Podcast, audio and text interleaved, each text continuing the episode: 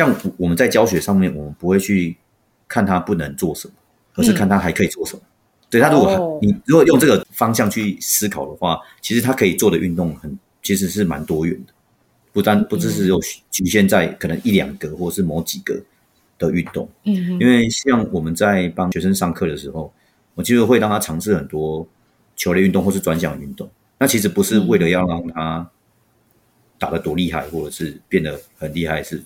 对。其实目的不是不是这样，是希望透过不同的专项运动，第一个是找到他可能哎好像比较有兴趣的一个项目，再来是透过不同的运动项目，他所运用到的身体不同的部位来做一个刺激。未来的外星孩子的地球母鸡。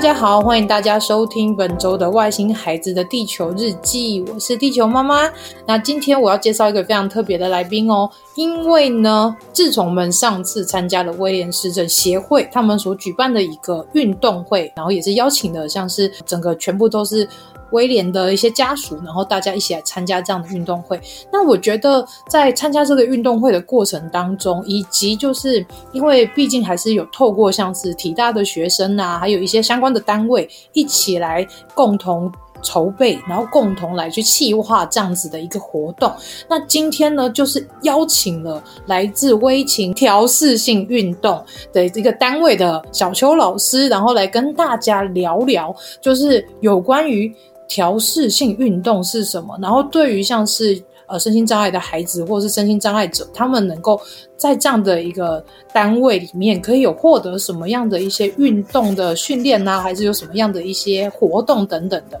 那我们现在就来欢迎小邱老师。Hello，地球妈妈，还有各位听众们，大家好，我是威勤调试性运动的小邱老师。老师那个名字有点难念，微情好，威勤调试性运动，对不对？威勤是我们公司的名称。那调试性运动，其实我们、哦、我们没有用适应体育，是因为呃，适应体育它其实比较多，现阶段比较多是在所谓的学校端。哦，哎，有什么差别呢？呃，那它如果是用英文来看的话，英文的话，适应体育叫做 adaptive，就是 adaptive，就是被呃，它是被动式。嗯，然后 physical education，那 physical physical education 就是呃体育嘛。那我们前面加一个 adapted，就是呃它是被调整，就是被修正的体育。哦，所以针对因为我们的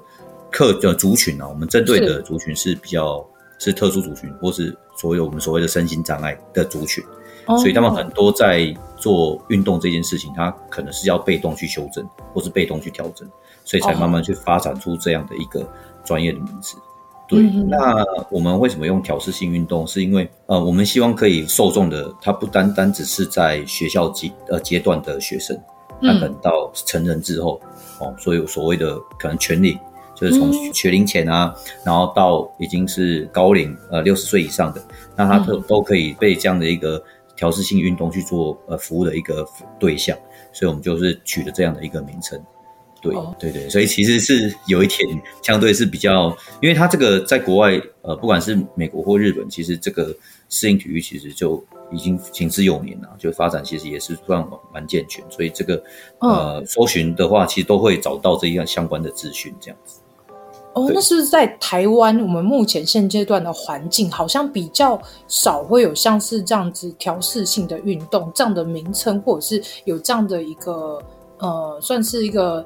嗯活动，是不是比较少？我先介绍一下我的呃经历好了。嗯，我我是体育大学的适应体育系毕业的。嗯哼，那适应体育系我那时候是第十届，所以其实蛮新。那现在已经到二十届了，哦，所以其实已经，哦，呃适应体育其实在台湾呃成立一个系已经大概有二十年之久。哦，对，所以哎啊，但是有些人其实对于适应体育是什么，好像还不是很对很对的，因为目前缺。对对，目前全国也只有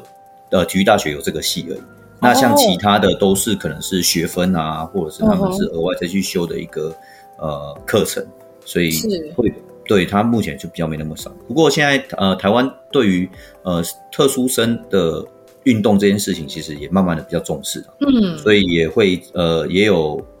一些政策是积极的把适应体育它是推广到呃学校端里面。它可能会是在融合班啊，嗯、或者是集中式特教班，哦，甚至是呃特教学校，那其实都会有这样适应体育的一个、嗯、一个课程，那也必须要让他们去做这样的一个呃活动。对哦，原来如此。对，因为一开始听到这个词，我以为是我们小时候记那个像是体适能，我以为那个是跟的是有相关的，看来好像不是一样东西，对不对？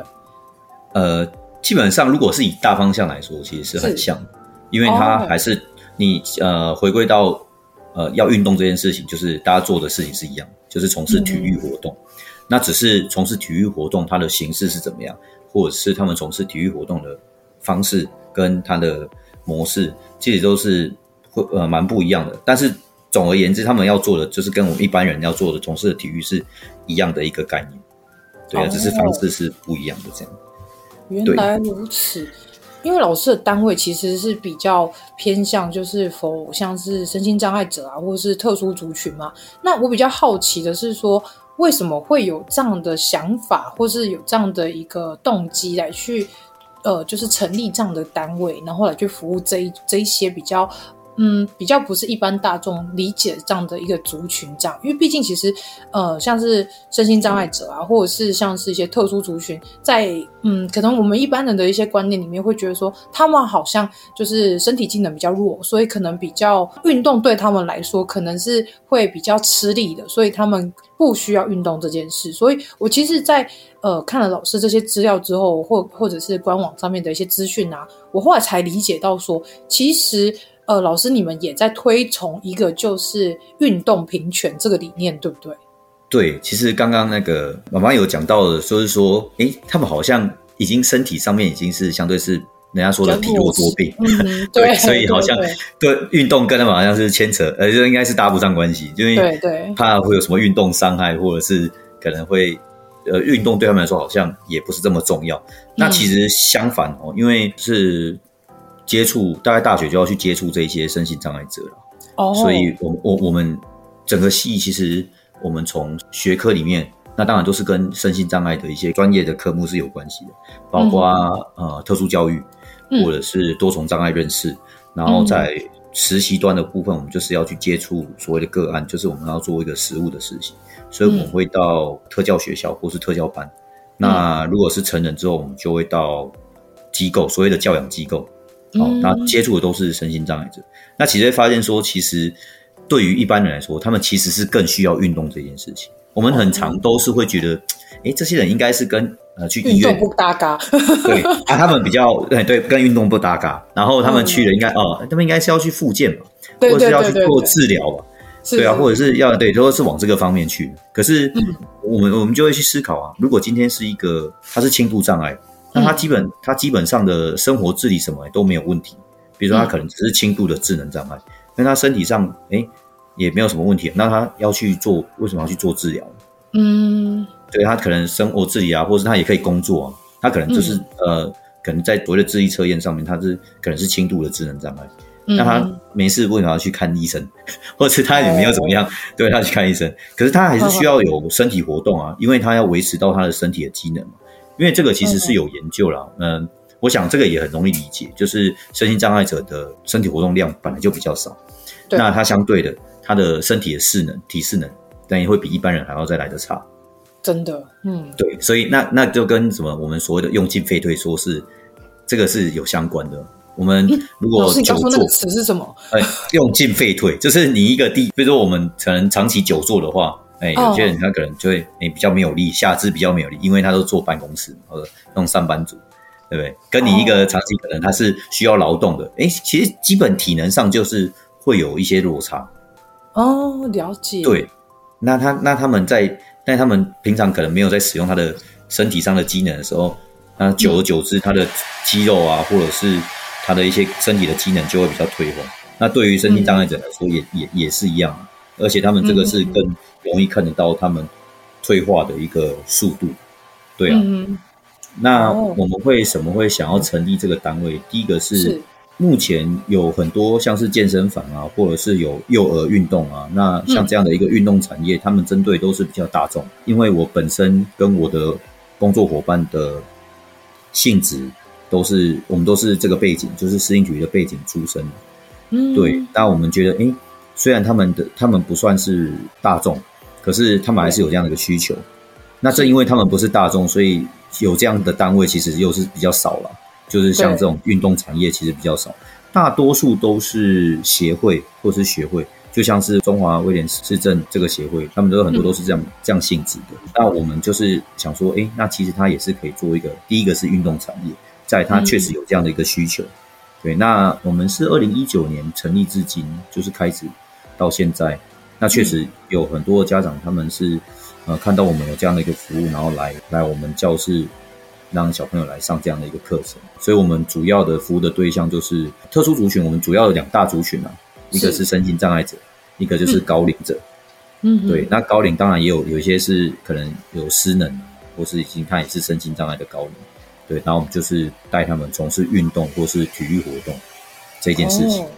对对对对对。因为这样听起来就是。呃，尤其像是身心障碍者，然后或者是像老师刚刚提到，如果说有些他可能是呃轻度的智能障碍，但是他其实四肢都好好的，也蛮健康的，那其实他其实更需要的就是运动上面去呃去训练他的一些。原本的体能啊，甚至是训练他的肌耐力啊，等等的，让他呃未来，例如说在做一些呃活动的时候，或者是他平常日常生活的时候，身体是可以更健康的，然后甚至是他也能够就是更理解说他要如何去运用自己的身体每一块肌肉，感觉听起来好像又跟物理治疗好像又有点类似。那我很想问老师说，那这两个之间是不是有一个差别，还是说它其实有就是蛮相辅相成的？呃，他们其实是相辅相成的啦。我认为，因为我们其实蛮常被问到说，嗯、我们跟那个物理治疗有什么不一样？有什么不一样？啊，我我觉得有一样的地方，那也有不一样的地方。那我先讲，可能一样的地方是，呃，嗯、我们都是需要了解一些，像是呃解剖学或者是生理学。哦，对，因为你要知道我们要怎么，因因为像。现在健身产业其实很发达，我们现在运动风气很发达，对啊，对，所以一一般的教练，其实你去考一些证照，或是你要去受训，那你一定要有这这些基本的呃先辈的知识，是就是嗯嗯，对我要怎么样去训练呃这个动作，我要训练是哪一个肌肉，呃、嗯，那你你必须也要知道嘛，不然你没有办法去呃做指导的一个动作。那物理治疗它当然就是这个部分跟我们有有比较呃相同领域的一个。呃，学术的理论，对，嗯、那这个部分是一样的。可是我们其实不是以治疗为导向，我们会是以运动教育为导向。嗯哼，对，我们因为我们呃，体育运动这件事情，它不是单单只有是生理方面，其实我们会兼顾到他们心理的方面。嗯嗯，对，就是身心理。那我们刚刚回到刚刚的举例啊，就是如果是以轻度智能障碍，那你今天如果是呃，以第一个是运动可以提升他体适能，那他的面向可能就会有很多。第一个，他他提呃提升体适能之外，它可能会增加它的呃工作效率，因为我我体能变好嘛。那如果是劳动型的，那我可能增增加它的运动效率，呃工作效率。那再来是我们会提供所谓的一个休闲运动的技呃项目，对，休闲运动，对对，比如说像是骑脚踏车，或者是打球类运动，对，或者是。像爬山啊，或者或者是跑步啊、游泳等等这一类的，就是我们一般人在做的这些专项运动，那可能他们、oh. 他们也也许会有这样的一个兴趣。那他们怎么样去比较容易或是有效的去进入到这个运动专项里面？那这个就是我们的工作。嗯、我要怎么去指导他？嗯、对，那其实为什么他们要做这件事情？我觉得这跟运动平权也有关系。嗯，有些人他可能喜欢哎骑脚踏车，对、啊，那有些人喜欢打打篮球。那有些人可能很多不同的运动，可是他们在不管是呃身体的条件或是认知上面，基本上他们都很容易可以去达到这样的一个运动项目的体验嘛，或者是执行上面都是没有问题。可是针对这一些身心障碍的学生来说，诶，他们想去做啊，可是好像限制上就会比较大一点。对，就是他对对啊，那我们就是要帮协助他们，哎，你要怎么样有效的，或者是你也可以相同有这样的一个机会去尝试这这一项运动。那其实这个就跟我们运动平权的其中一个理念是有有关系的啊，就是我一样都是人，那我为什么不能跟其他人一样可以去参与这项运动？比如说篮球，那我身为一个身虽然我是身心障碍者，但是我一样是可以可以打篮球啊。嗯，对，那它变成是他的休闲活动。那因为我们去协助这一些身心障碍者从事适应体育的时候，有时候。一个运动项目其实就变成他们一辈子的休闲活动。那我们今天如果不是去让他做这件事情，有有时候我们去机构看，我会觉得，诶，如果真的没有去的话，其实他们一辈子好像就是没有什么太多的不同的刺激或，诶，对，休闲活动也许就是放放影片，因为休闲对于身心障碍者的休闲活动，大多数都是以静态，对不对？对，都是以静态为主。嗯，对。那是现在慢慢对于他们呃在运动方面的。我觉得有比较重视了，所以很多单位其实有慢慢把运动导入到他们的一个生活的课程里面，就是它其其中一个项目。对啊，那我觉得对他们来说也是一种不同的刺激。哎，那如果有兴趣，哎，这个变成是他一辈子的休闲活动，他变成那我要运动，我也可以运动，我是可以做什么样的一个呃专项的一个课程这样子。嗯。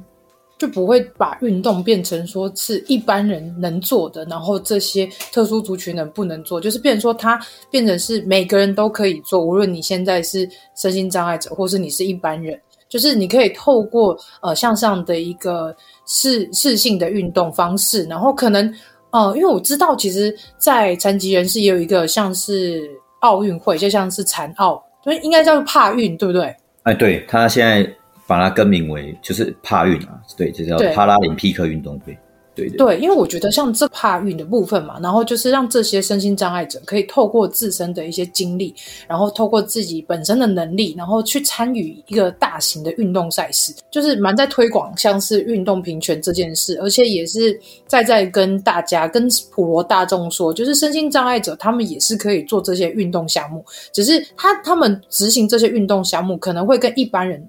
执行的运动项目是不太一样，可能是一样是篮球。那像我记得我有看过是轮椅篮球，他们是坐着轮轮椅在打篮球，或者是说有一些像是打羽球的，但是他可能是单只手用单只手在运动，那另外一只手他可能是比较萎缩的，但是他也是可以完成这样的赛事。所以我觉得像帕运的一个诞生，我觉得也是蛮鼓舞，就是所有。只要是呃身心障碍的人士，或者是你是特殊族群的人，都可以有这个机会去踏上这个运动的殿堂，然后跟大家一起来完成一件就是很激昂的，然后也是一个呃可以让自己身心很愉快的一个运动方式。所以我觉得像这样的一个状态之下，反而是身心障碍者或者是特殊族群的人，是更需要来去做运动这件事。因为我记得那天在那个威廉市政协会的他们的运动会当中，也有一个项目是滚球，就是滚球活动。那我就觉得，哎，第一次看到这个活动蛮特别的。那后来一问才知道说，哦，原来它本身是设计给轮椅族去玩的一个运动。那后面也慢慢变成一个国际性的赛事。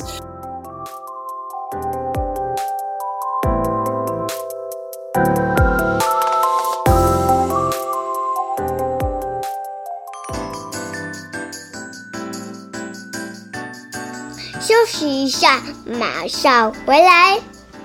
Hello，喜欢我们外星孩子的地球日记节目的朋友，欢迎 Apple Podcast Mr. Bus 给我们五星评价并留言给我们哦，并分享给所有的朋友们。如果从不同的平台收听到我们节目的朋友呢，也欢迎到 IG 私讯地球妈妈来跟地球妈妈聊天互动哦。更欢迎家有特殊儿童家长或是想认识不同特质的朋友呢，还是想跟地球妈妈一起用正能量爆棚的朋友，一起加入赖社群，搜寻地球妈妈战队就可以找到我们喽。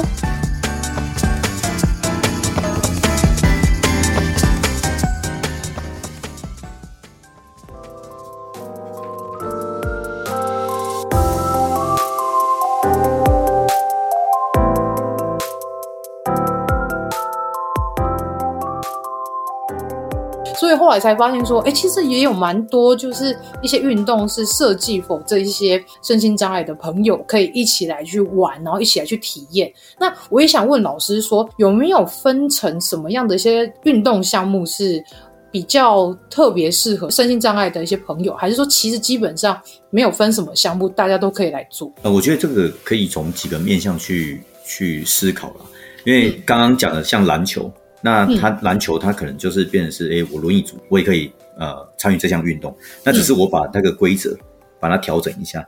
嗯，哦，那那那对，因为像轮椅篮球，它也是帕奥的一个其中一个项目。那羽球也是。对，嗯、那因为我们一般人在在做的呃篮球运动，可能规则上大家可能比较容易呃就知道，哎、欸，但是大家都是这样做。哎、欸，可是他如果今天当身心障碍者，他们肢体障碍者，他们要参与这项运动的时候，是那当然他不可能跟站的人一起打。因为这样，第一个是不公平，然后再来是他们也会受到规则上面的限制。嗯。那我们要怎么样去把这个限制去拿掉，是比较适合他们，而且相对是比较公平的。那我们就是会发展出这样的专项的一个运动，然后再来，那在另外一个面向去思考的部分呢，就是我们在参与这项运动的时候，应该是说我们像我们在教学上面，我们不会去看他不能做什么，而是看他还可以做什么。对，他如果、oh. 你如果用这个方向去思考的话，其实他可以做的运动很其实是蛮多元的，不单不只是有局限在可能一两个或是某几个的运动。嗯、mm -hmm.，因为像我们在帮学呃学生上课的时候，我其实会让他尝试很多球类运动或是专项运动。那其实不是为了要让他打得多厉害，或者是变得很厉害，是对，其实目的不是不是这样，是希望透过不同的专项运动。第一个是找到他可能哎，好像比较有兴趣的一个项目，再来是透过不同的运动项目，他所运用到的身体不同的部位来做一个刺激。对，那主要你就是让他去发展他应该要有的一些，不管是生活技能也好，或者是增加他的反应啊，或是增加他的呃肌力等等。对，所以我觉得是看呃我们的目的是什么，或是我们的目标是什么。那刚前面有诶，刚刚妈妈有讲到说那个踏运的部分，其实这个跟我们呃奥运或是我们一般人在从事运动这件事情是很像的，因为像我们一般人，诶，我们是有兴趣，诶，有些人他可能对呃打棒球有兴趣，然后参加棒球校队，啊，打到后面就变得很厉害，就是参加奥运，嗯，对，呃，对 对，那那对被国手，对啊，那身心障碍者也是，我们要先诶，他们。参与运动之后，诶，他可能去觉得，诶，这项运动对我来说可能比较容易，可以去进行。那练练之后，他有，诶，觉得有兴趣，那也练得不错，成绩也不错，也，开始参加一些比赛，诶，那真的实力也很好，那他就参加一些国际比赛。那我觉得他们的模式其实是很像，那只是说我供这样的一个机会，哦，让他们去参与，哦，让让身心障碍者的参与运动的母群体变多，那自然而然他可能。可以去参与比赛的人人数当然也会变得比较多嘛。那跟我们一般人其实走的一个路线，我觉得其实是没有没有什么应该差不多，对不对？对，我觉得应我觉得应该要是大同小异，而不是说我们坐轮椅的他可能只能做复健，或者是他只能做一些治疗。其实我觉得这个是不同的概念，因为他们也是需要有好的生活品质。那生活品质怎么来？它不是只有在医院或是在治疗所，它应该是在。回归到我们社会里面，我们可以提供他们什么样的运动的服务，让他们可以从事运动。我觉得运动这件事情应该是简单的，嗯，并不是说我一定要什么样的条件我才可以去运动，这样好像就会有设一个门槛在那边。对，对啊，那你当你身体限制上面、身心理限制比较多的人，那是不是好像我要永远都不能参与运动的门槛？这样我觉得对他们来说是比较可惜，蛮不公平的，而且蛮蛮可惜的。对啊，对啊，对啊。大家都是人嘛，就是还是会有特别想要做的事情，例如说像运动。有些人可能虽然他身心障碍，可能他的肢体不方便，可是他还是可以完成某一项运动。例如说像是可以游泳啊，或者是说打羽球啊、打篮球啊，甚至可以跳舞啊。其实我我觉得这如果要说的话，其实身心障碍者跟一般人的差距没有那么大，只是说。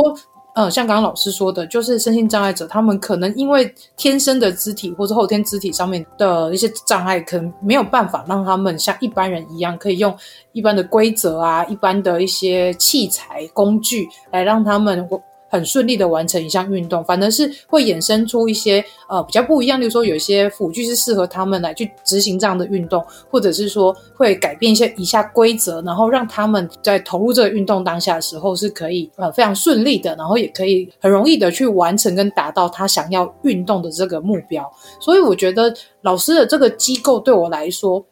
所以我们一开始听会觉得，哎，好像。嗯，比较少听过，然后也会觉得蛮特别的。那其实，如果是家中有身心障碍者的孩子啊，或者是家中有身心障碍者朋友的话，其实我觉得要反而是要去宣导他们，或者是去去建议他们多去参加一些。呃，一些运动，然后或甚至是说，让他们可以一起来体验跟感受一下那种运动的感觉。那像老师说的，就是运动除了可以让我们强健体魄之外，其实也有很多的一些学习在里面。例如说，嗯，像有一些像是自闭的孩子，或是像是有一些注意力不集中的孩子，他们可能就可以透过运动的项目，然后来去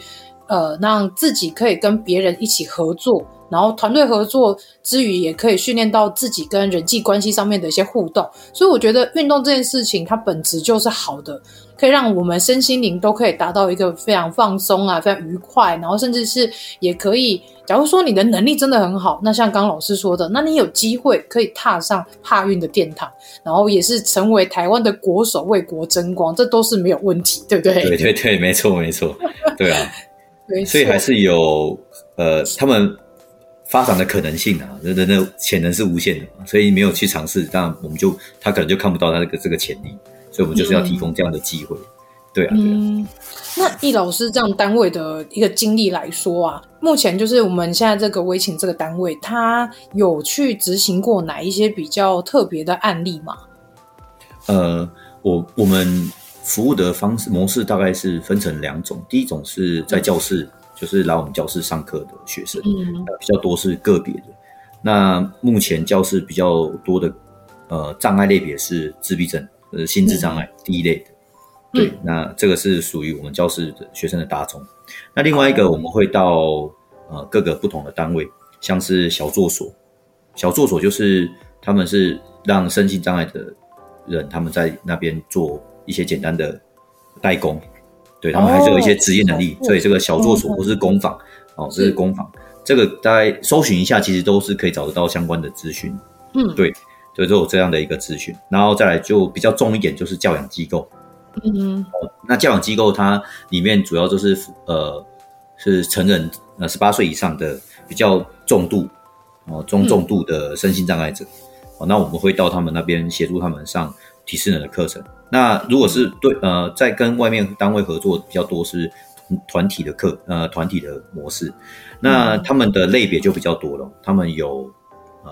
比较常见的可能就是唐氏症啊、自闭症、智能障碍、脑性麻痹，当然多重障碍的也有。所以其实每不同的障碍类别跟障碍程度，那都是我们要会去服务的一个对象。那在教室就是比较多是自闭症，那肢体上比较没有什么。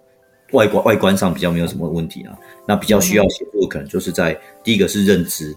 然后再来就是所谓的技能，因为认知跟技能其实这个是相辅相成的啦，因为你你要有办法理解老师在说什么或者在做什么，他才有办法去学习。对，那我们在教室比较多是这样，然后再来就是呃教他们怎么运用他们的身体，或是怎么去控制他们的身体，这个其实都是。呃，我觉得某种程度上是很重要的，就是他们在生活上面，这个都是息息相关。对，这个是我们大概服务的一个、哦、一个两两大的一个模式。老师在就是在执行像这样子带领身心障碍者或是特殊族群来去做运动的这个部分的时候，有没有曾经遇到一些困难？困难，呃，困难蛮蛮多，蛮常 会遇到困难。对，因为其实呃。我觉得在这个领域里面是学无止境，嗯、因为身心障碍者的个别差异其实很大，超多。包括我这 对对这些很大。其实包括我这次去呃这个威廉小好威运动会，就我是那个我们西上的教授，他们跟呃请我来就是协助这个活动的时候，我才知道，哎，我原来有威廉斯氏症的这样的一个罕病。对，因为全台湾好好像只有三百多位嘛，对不对？嗯，应好像有比较多一点，有比较多嘛，是不是？对对，可是就是呃，人数上还是应该是说以所有种类的寒病来讲，它可能没有像唐氏症就是这么的让人家理解。可是它其实好像近期近期人数上也有慢慢慢慢变多，变多。只是呃，可能因为大众对于罕见疾病这一块还不是那么理解，因为罕见疾病光是台湾登陆有呃登陆在那个。健保署的那个罕见疾病可能就有两三百种，所以也不可能说让一般人就是很轻松的知道说，呃，对对对，呃，台湾有有哪一些罕见疾病的族群啊？那其实每个罕见疾病的一些患者，他们本身的一些身体的机能又不太一样。那有些像是威廉氏症的孩子来说，他们就是身体很特别不协调。然后，对，就是在认知上面，可能他们会按照他们的基因的状况，会有些人比较好，有些人比较弱，有些人比较差，然后甚至是有些人是完全没有能力的。所以，像这个部分来说，就是会依照每个人的状况不一样，然后它会有一些很大的落差。所以我相信老师在设计有关于这个项目、运动项目来说，应该会有点头痛，对不对？对，因为像老妈刚刚讲到了哦，同一个类别。它其实又有程度的差异，然后、嗯、有一些是轻度，那有一些是重度。那我们举自闭症好了，自闭症有些我、嗯哦、那个轻的真的上起来就跟其实跟一般生很像，嗯，就他是轻度自闭，其实在认知沟通上面其实没有问题。那当然他还是有他的特质在啦，它、嗯、只是说在从事运动这件事情，哎，你反而在教的时候，其实跟一般的小，你可能用一般跟小孩子或一般学生教学的模式，其实他是也可以接受。可是如果再更重一点呢？你可能，哎，你你一整节课，你可能就是要想一下，你要怎么样吸引到他的注意，或者是你要怎么样让他去配合你，呃，操作这个动作，那就会开始需要呃，脑细胞就要开始也一直去，哎，杀死了很多脑细胞去想，因为做主要还是观察啦，因为呃，对于身心障碍者来说，当然类别不一样，可能处理的方式或是应对的方式不太也会不一样。嗯，那首先还是最重要的，还是跟他们去建立关系。嗯，对，你要让他，诶，这个，诶，这个老师或是这个来这边上课这个人，好像跟你，诶，也是友善的哦，对你也是很友善。那你可以放心的去，呃，有时候他们会有有有些学生是会有，嗯，就是防御心比较重，对不对？防御心比较重，对，他不愿意去打开他的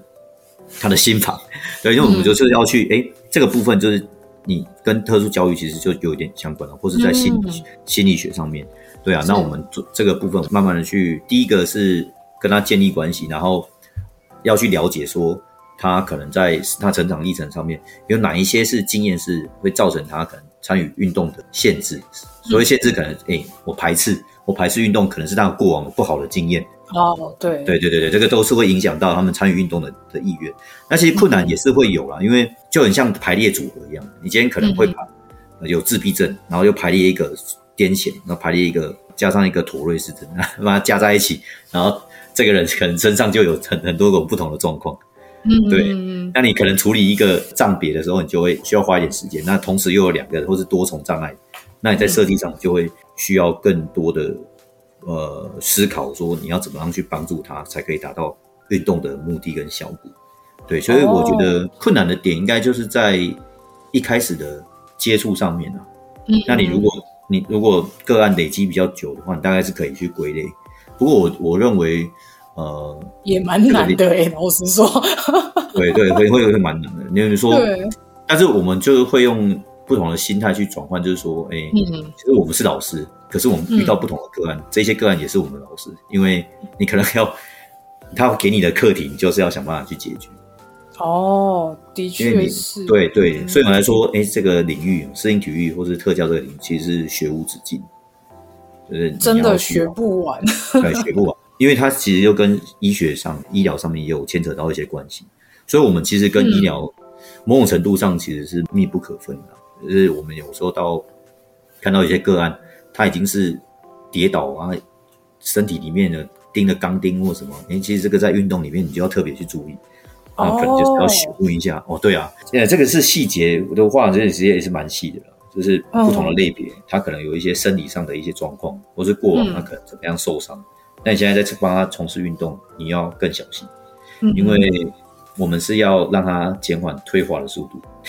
对，而不是让他造成他 负担。对，他觉得运动完之后更伤伤害又更重好，那那我们这个就就会比较得不偿失嘛，就是嗯。的方向就不是这样子，对啊，对，所以其实困难是会有的啦，嗯，那就是要不断的跟。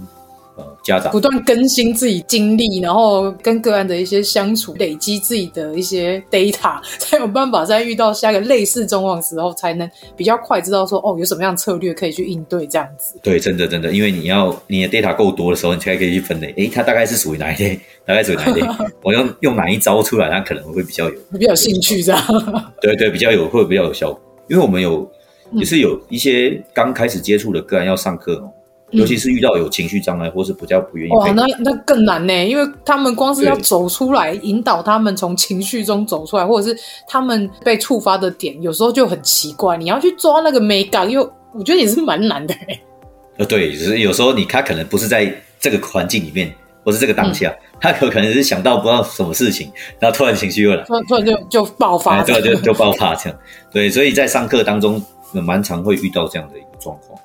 不过我们就是要去，oh. 就是要去，呃，有时候跟家长会沟通，因为不可能完全都是丢给老师，嗯、因为对啊，家长其实也知道，因为你要让他在运动当中有获得这样的一个效益的话，嗯、那你必须要解决他情绪的部分，因为这样他才有办法进入到你的课程里面。如果他花一个小时的时间花太多在他的哭闹啊，或者是他情绪的反应，嗯、那可能时间就会被被消耗掉。对啊，所以我们也是会去，呃，去排解这个部分，尽可能让他可以在运动当中，他是这是缓和他们的心情，然后去配合我们去做这样的动作。不过我觉得这个虽然是挑战了，是，但是我们还基本上都还相对都还是可以做得到这样的一个，就呃时间的长短，但是还基本上大部分都还是可以做得到。对啊，哎，老师，那如果说像是一般的孩子，我第一次，或者是说我。可能呃参加了，像我有看到那个官网上面有一些像是什么铁马的活动啊，或者是击剑的活动啊，像像如果我想要让我的孩子去参加这样的一个运动项目的话，那家长应该要去配合，或者是要去做哪一些准备，才能就是让让这这一整趟的一个体验营可以更好。好，那我先分享一下铁马的好了。嗯。其实铁马是我自己发，我们我我发想，然后我跟我的伙团队伙伴说，哎，我们来来办一个铁马的课程，对，因为骑脚踏车其实很特别。嗯、那很多人在看的时候会觉得说，哎，这些可以骑脚踏车是不是能力都很好？呃、嗯，其实不是哦，嗯、因为我们在当然比较多数是我们教室自己的学生呐、啊，所以我们知道他们能力大概在哪里，嗯、大部分都是中重度以上的心智功能障碍，这、就是第一类自闭症，对，是中重度。那我第一个是我们上课一段时间，所以也比较了解他们的特性，嗯，对。然后再来是家长，其实我们跟家长要也要去沟通，诶，或者是在呃资料的一个收集上面，就是我们会需要知道他目前在骑脚踏车的经验，或者是这一项技能的经验里面，他大概有他的能力到哪就能力到哪里？对，你要先了解，并不是说，诶，我白纸送来，然后我们就要去一起去骑脚踏车。因为我们有时候小团班。可能好，假设六个人，那可能六个人的差异能力差异很大，嗯，那你的能力差异很大，你老师如果没有办法一对一个别教学的时候，那其实会有它的限制，或者有它的难度在的。其实，在上课前会有难度，所以我们先把这个事先先调查好之后，那我们先做前面的课程的练习，我们不会马上叫他们去户外，那也是循序渐进的。我们先从最基础的。哎，简单的踩踏这样，然后先观察大大家在踩踏的一个动作，因为这个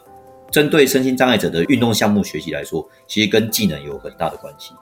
因为他今天如果一个技能不会，比如说他可能刹车不会，那你实际上你要跟他，对，光听就觉得很危险了，好危险。对，光听觉得，哎，他如果不会刹车，你要带他出去外面洗，其实我会怕，你知道吗？对呀、啊，真的。对，所以所以你就要把这个去列入考量。我们一般人在学，嗯、一般小孩子在学骑脚踏车，其实好像这个不用特别去教，对不对？我们如果哎、嗯，像我自己在学，我就是摔一摔之后就会骑了这样，那我也不用那样子，那就会骑了。对啊，很多人是这样。可是你必须要把这个考量在你的课程里面，不单单只是说我只是哦，我就是单学骑脚踏车，而且它一个脚踏车的骑的技能里面，它还包含的除了刹车。再来是平衡，对，上下坡，对，上下坡，那个车头的控制，那这个就跟平衡有关系。哦、那上下坡就跟、哦、跟它的速度感也有关系。速度感，哦、对，因为你你下坡的时候你太快，你你必须要刹车。那有些学生、哦、对，有些学生是害怕那个速度太快，他就不敢。哦，对，有些自闭的孩子，他们对于就是。快慢这件事情，或是对环境的那种急速改变，对对对对，他们其实是会会恐慌、会害怕。对，所以这个也都考量在课程的设计里面。嗯，对，这个，然后再来是，我如果要带出一起，又是一个挑战是，是哦、欸，他有没有办法？他有没有办法看到人的时候，刹呃往哪一边靠，或者是刹车？听从指令之类的，就是哎、欸，我们等一下就转弯哦，不是直接骑出去哦。对。所以当然，在人人力上的考量，我们也会尽量是配到一比一啦，因为也希望他们出去是比较相对是安全一点的，有人可以去照顾。嗯、但是过程当中，我们是希望他们还是可以自己来，并不是说我们都是、嗯、呃要用牵的啊，还是怎么样。当然，路口上就如果要过马路会用牵的啦，因为比较安全但是在骑乘的过程当中，还是尽量让他们去骑。对，所以就是要安全跟他的技能学习上面你要去平衡。这个其实呃也是需要去。把它列出来，然后你要怎么按照什么样的步骤去进行？所以他们跟一般小朋友在学习技能上面就会蛮不一样。哦，差很多。对对对对对，差很多，对，差很多。因因为我的孩子他本身是有自闭特质，他虽然有威廉斯症，但他有自闭特质，他也有 ADHD，就是注意力不集中。所以我记得当初他在练骑脚踏车，他大概他在那时候在物理治疗。练骑脚踏车大概练了快有半年了，很久。嗯、就是他，他需要花费很长的时间去练习，他才有办法到现在可以哦骑很快，然后知道怎么转弯，知道怎么刹车。刹车，因为对对，其实对这类的孩子来说，尤其是像是自闭症的孩子来说，他们在理解就是。规则以及理解，就是应该说要去控制自己的身体平衡，或者是他的一些肌肉的时候，他们其实没有那么好的控制力。他知道他他自己的身体是这样没错，可是他有时候他会搞不清楚，说我现在这时候要大力一点，我这时候要小力一点，还是怎样？就也也有牵扯到他们一些像是视觉上什么呃视动能力啊，或者是一些视知觉的能力等等，对对对，就是会变成说他们会耗费比一般人。更多的时间，然后去一一的克服这一些难关，才有办法去进入到说跟一般人一样，可以骑脚踏车，然后呃，甚至像刚老师说的，先学会刹车啊、转弯啊，然后配速啊，这些都是花花很长的时间。对啊，所以他们学得会，但是就需要给他们比较长的时间。嗯、对啊，我觉得就是不管是老师哦，甚至是家长，其实都要有这样的一个。呃，要非常有耐心，对对对，意志力带他们骑跟练习。那我们适应体育其实就是增加这个学习的效率了。哦，就是，哎，因为我们是图，假设如果哎一件事情，假设拍运球好了，运球这个技能，嗯、你多拍或者一直一直拍一直拍，呃，也许他总有一天会学会。嗯，可是重点是让他怎么知道说，哎，运球它是运用到我身体的哪一些部位？也许我可能学上一个月。可是我如果抓到诀窍，让他诶他理解的，也许我一个月、嗯、或是几堂课，搞不好他就学会。所以，我们是会着重在他们学习上面的效率，嗯、并不是说我可能、哦、可能诶我就是一直用讲的啊，或是我一直我一直模仿给他看。因为如果今天他没有在注视你，就、嗯、我们举自闭症的，对，对他如果没有在注视你，你一直模仿其实没有用，因为他就没有在看，他根本就没有在看你啊。对，所以他没有办法接收到你的讯息。但这个时候，你就是要、嗯、你要观察说，诶他到底有没有在看你？对，不管是从行为上面，或是眼神上面，你就是要必须要去观察。其实这观察就很重要。那你如果发现他有在看着你，然后这个时候你怎么样去协助他？包括你站位的角度啊，或者是你用触觉的方式去提醒他要怎么去做。诶，那他也许学习的效呃时间就会缩短，那他就会学会这个技能。嗯、对，哇，老师，你刚刚说用触觉，我刚刚有点吓到，因为我想说自闭症的孩子他们不是很怕被碰触吗？这样会不会就是有遇到这样的困难吗？就是当你想要用手把手去带他的时候，发现他呃没有办法接受肢体的碰触等等，会有这样遇到这样的经历吗？哦，这个一定是会有的，因为有一些自闭症的学生会有触觉防御。对对对对，所以我们就会，不过这个也蛮特别的，嗯呃，因为我之前有遇过，应该说我有遇过几个学生，那要摸他们的时候，他们应该说他们家长会一开始会先讲，哎。可能不太喜欢。哦，我会先告知老师说，呃，他可能对这个部分会比较敏感，这样子。对对对，可是我发现过了一段时间，因为我们有时候对学生感觉是要恩威并重。哦，对，不是只有上下的关系，有时候你跟他好像就是好朋友，嗯、你让他觉得跟你上课是有安全感，嗯、而且是可以很放心的把把自己交给你来帮他上课。哎、嗯，过了一段时间，你发现他好像是可以，带着他的手，他是愿意去可以牵着他的手去做。哦、对啊，当然有时候，哦、当然这个是他们没有办法去克服的事情，我们就会用其他方式。如果说触觉的话，你可能不一定要用手，你可能用、嗯。用那种，其实说，呃，教练棍，或者是棍子，或是呃不同的方式，你不要去碰触到它，然后用棍子去提示它的一些部位，嗯、用点的方式，对，就减少到它，应该说减降低它敏感的那种感觉。嗯、那这个其实是有效，不过还是要看那个学生的他的特性。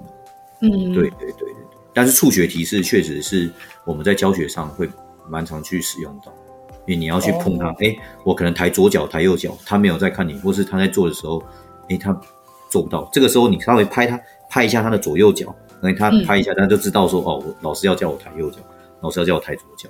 嗯嗯，对，所以去触觉的提示是有时候也是必要的，这样。对哦、啊，oh, 原来，所以其实，在老师上课的同时，是是不是家长都在旁边陪同，还是说你们会希望家长？可以在呃其他的地方等待，然后你们来去专心帮孩子上课。呃，有几个状况是家长会在旁边看，然后他会会有些会做记录，嗯、那有些就会去放松一下，去喝个咖啡。哦，那个时间也可以就对了。对啊，因为我们会我们会定期的，就是做所谓的呃运动课程的报告。所以我不会让、嗯、呃家长来这边上呃带小朋友来这边上课，其实我们会做记录了，包括体适能的呃进步的状况，跟他学习的哪些东西。那、嗯、我们每一整年起来，我们会会诊一下，就是包括做一个个别化体育计划，我让他们知道说哦，哦我我我学我我学生来这边，我的小孩子来这边，他学习到什么样的一个不管是技能，或者是他体适能进步的状况。嗯、因为有些小朋友确实是家长在那边，他就会。一直比较安心，或者或者是说会比较耍赖一点，就很想要跟着爸爸妈妈干嘛，不想要听老师讲话这样。对对对，这个两种状况都有，有些是哎，小家长不能走，走了之后他就不行，没有没有安全感。哦，对，那有些是家长在这边，他看着他，他就会一直关心家长有没有在看他做这样。对，所以其实你说家长一定要在旁边吗？或者家长不要在旁边？嗯、这个也要看小孩子的小孩子的状况跟他的特性。那如果是你太耍赖那样，我们就会